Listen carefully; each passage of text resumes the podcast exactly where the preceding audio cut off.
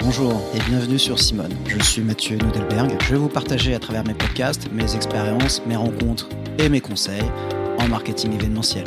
N'hésitez pas à commenter et à partager.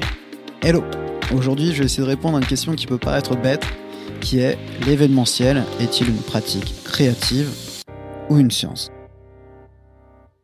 Il faut savoir que l'origine de cette question vient du constat simple, c'est que à la création d'un événement, on se focus souvent sur la créativité à apporter à ce dernier, avant même de se focus sur la partie purement théorique et stratégique de cet événement. Je pense que vous l'avez déjà tous vécu une fois à la prise de brief d'un client. Vous faites toute la retranscription classique et le mur de rebond qui est sur les objectifs du futur événement et ses besoins. Le déroulé, le lieu, la date, la typologie des invités. Bref, pour l'instant, tout se passe naturellement bien autour de la table. On est dans le cadre du ping-pong classique. Et là, vous avez la Valérie Damido de l'événementiel qui débarque. Cette personne qui se focus 100% sur la créativité de l'événement, vous refaisant l'événement du sol au plafond. L'idée, c'est qu'il va falloir faire un pochoir. Elle a déjà en tête tout le show là, les animations, l'ambiance musicale, le jeu de lumière, la blague du président, les intervenants. D'accord. Et après? Les interactions des participants, bref, une sorte de gloubi-boulga de la créativité, du saut au plafond. Ah oui Ah, ça veut dire que moi je sais pas faire des trucs légers Et toi là, tu restes figé, tel un Mikado à ne pouvoir interagir. Car tu ne peux rien lui refuser. T'es obligé de lui dire que c'est formidable. Tu sais que si tu interagis, tu perds la cliente. C'est ce moment délicat qui nous fait poser cette question.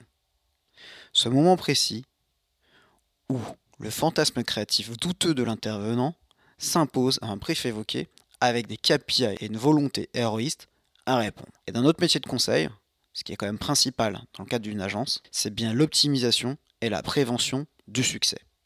On ne peut garantir le succès, mais en tout cas, on peut l'optimiser. C'est alors que l'on peut soulever cette question. L'événementiel est-il pratique créative ou une science De prime abord, ces deux termes sont symboles de dichotomie. Telle la rencontre de Picasso, qui est l'irrationalité de la créativité, et Einstein, qui va être la rationalité de la science. Mais alors, est-ce que l'événementiel est-il une science?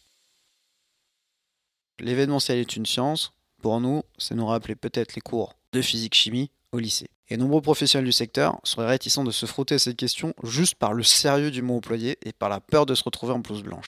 Juste rappelons la définition simple, la science est un ensemble cohérent de connaissances relatives à certaines catégories de faits, d'objets ou de phénomènes obéissant à des lois et ou vérifiés par les méthodes expérimentales.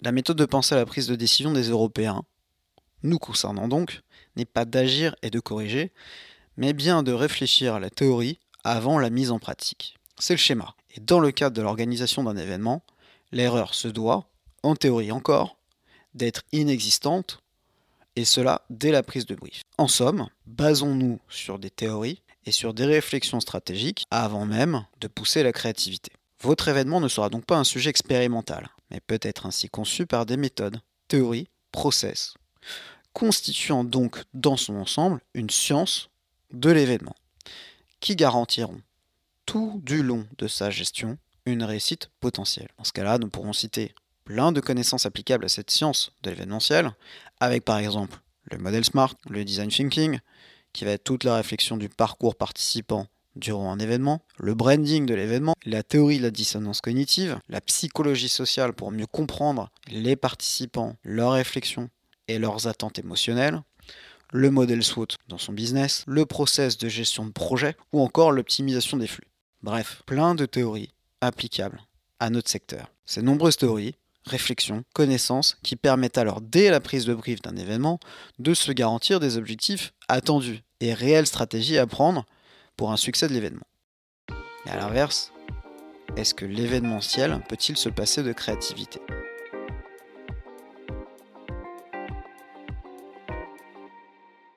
Clairement, impossible.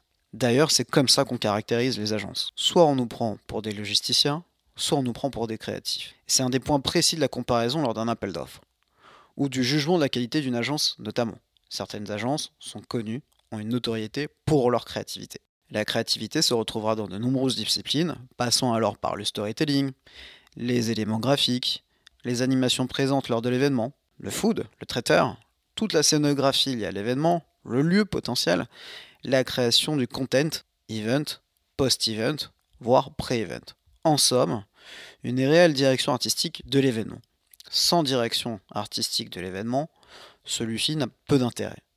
Qu'importe le type d'événement, il demandera alors un minima de créativité, même pour énager d'un groupe financier. La science et la créativité sont alors une équation complémentaire. Elles vont de pair, celle d'étudier des faits, les retranscrire par des process, des théories permettant de redéfinir précisément les objectifs, pour en tirer par la suite, et seulement par la suite, une réelle réflexion et stratégie artistique. Les orientations et les choix créatifs se reposent donc sur une rationalité scientifique. Posons les faits, définissons les KPI, quels sont les KPI de votre événement, pour qui, comment, pourquoi, et à travers cela, nous allons utiliser la créativité pour optimiser ce résultat. Dans ce type de processus, le client pourra être assuré de bout en bout à l'application de la volonté de la réussite de ses objectifs et d'avoir ainsi une réelle créativité appliquée en lien avec les attentes de ses résultats. Nous sommes plus ainsi dans le délire créatif initial, nous sommes dans un créatif mesuré et quantifié. Ainsi, comme quoi, nous pourrions mettre Einstein et Picasso dans la même pièce, ils s'entendraient parfaitement. Cela prouve un fait, c'est qu'on prend souvent les agences pour des faiseurs de créativité. Et aujourd'hui, l'approche de l'agence est beaucoup plus philosophique et stratégique que le métier initial.